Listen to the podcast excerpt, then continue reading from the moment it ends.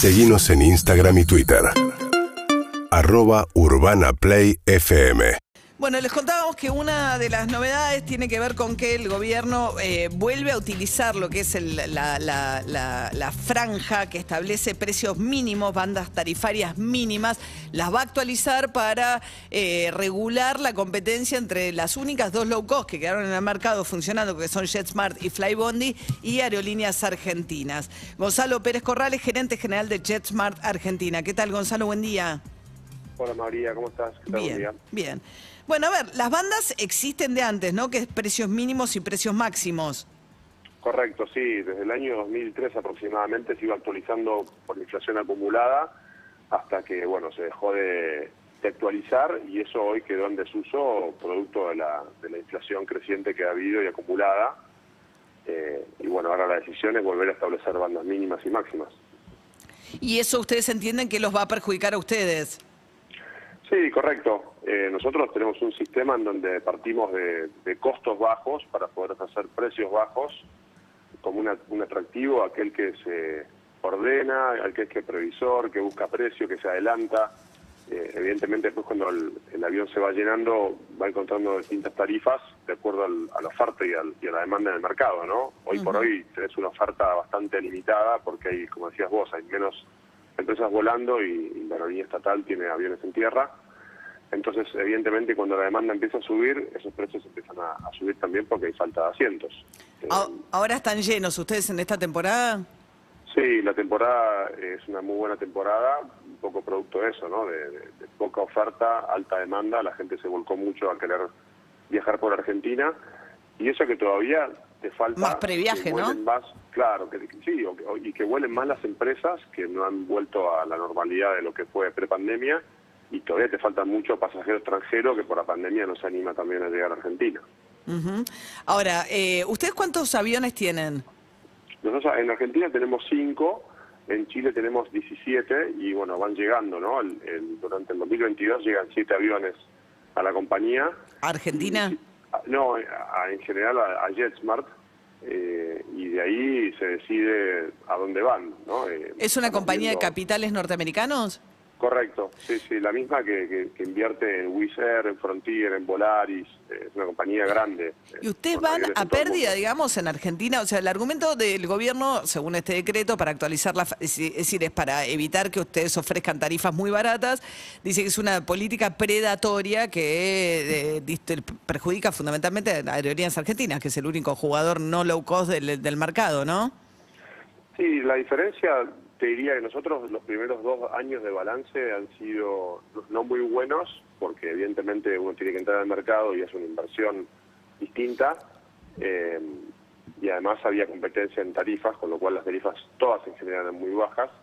Ahora, la, la clave no está en regular los precios, que no sucede en ningún lado del mundo, sino en ser eficientes en los costos. Nosotros partimos siendo muy eficientes, cuidando mucho el, el dinero, eh, siendo muy este, cuidadosos con, con los detalles de los costos y con y bueno un sindicato empresa con, con- con acuerdos muy favorables para la gente, con renovaciones automáticas de ajuste por inflación, sin tener que ir a paritarias y que la gente tenga que gastarse por dar eh, tiempo en, en discusiones que, que no llevan a ningún lado. Entonces, No, pero igual, en términos de, ingre- de, de salarios, están por debajo de los salarios de aerolíneas, los de los que la trabajan.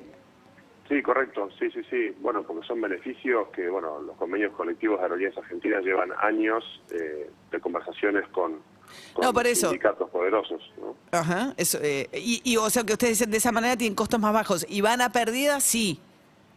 Bueno, de- el- los balances van cambiando en función a, a muchas cosas que tienen que ver con, con lo exógeno, ¿no? Yo te diría, por ejemplo, hasta junio de este año, en junio en un momento decidí- casi decidimos dejar los aviones en tierra porque no daban para pagar el combustible siquiera, no daban para pagar el variable.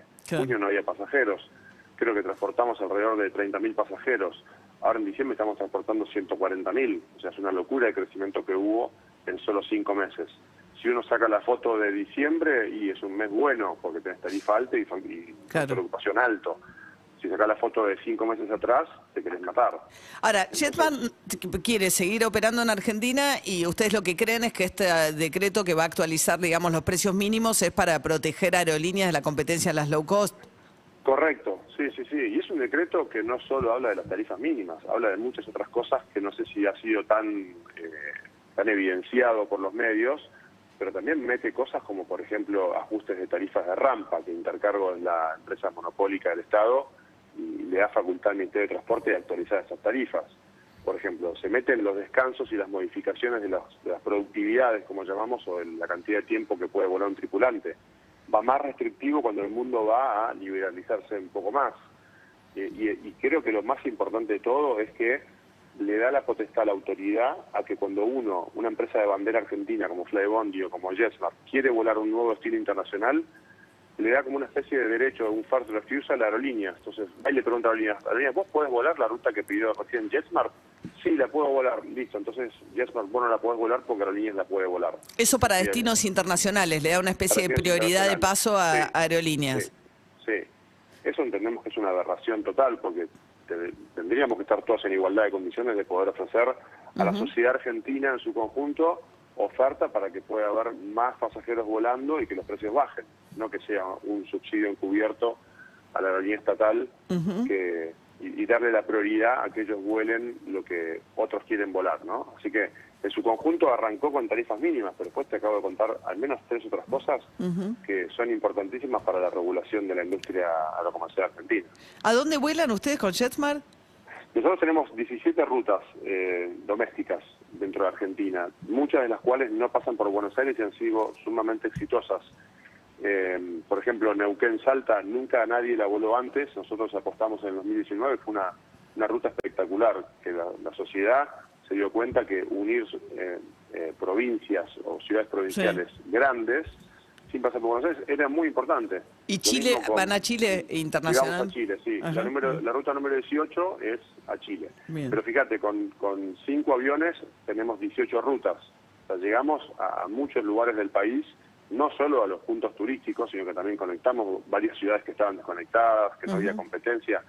Acabamos de, por ejemplo, acabamos de, de abrir Comodo Rivadavia, que no es una ciudad turística, pero que... Bueno, tiene mucha actividad económica. mucha actividad económica y, bueno, y, también mucha gente que necesita viajar, familiares. Uno va a Comodoro y se, da cuenta, no es solo el petróleo en Comodoro, ¿eh? Son 300.000 personas que viven en la zona de influencia que necesitan hacer un tratamiento médico. Sí, por ahí tiene buenos ingresos, también es una zona de altos ingresos en todas actividades de altos ingresos. Bien. Pero bueno, estando solo aerolíneas tenían que pagar, no sé, 50 mil pesos un pasaje, cuando en realidad uno podría estar dispuesto a pagar menos. Eh, Gonzalo Pérez Corral, gerente de JetSmark, una de las empresas low cost de eh, aeronavegación que operan en la Argentina. Gracias. Eh. Gracias, María. Hasta luego. Hasta luego.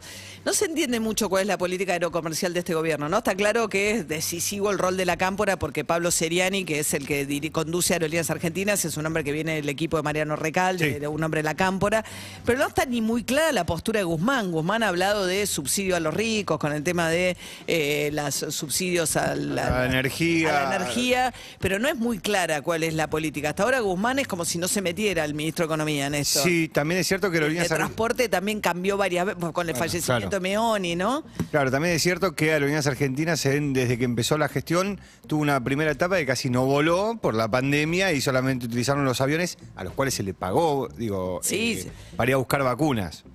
Sí, sí, no, no, y además no hubo... no hay mucha... le mantuvieron los salarios, no hubo ningún tipo de rebaja de ninguna especie a lo que era también toda la costo, el costo operatorio, de operativo que tuvo, no operatorio, operativo que tuvo Aerolíneas en este tiempo. Cuatro minutos para las siete de la mañana. UrbanaPlayFM.com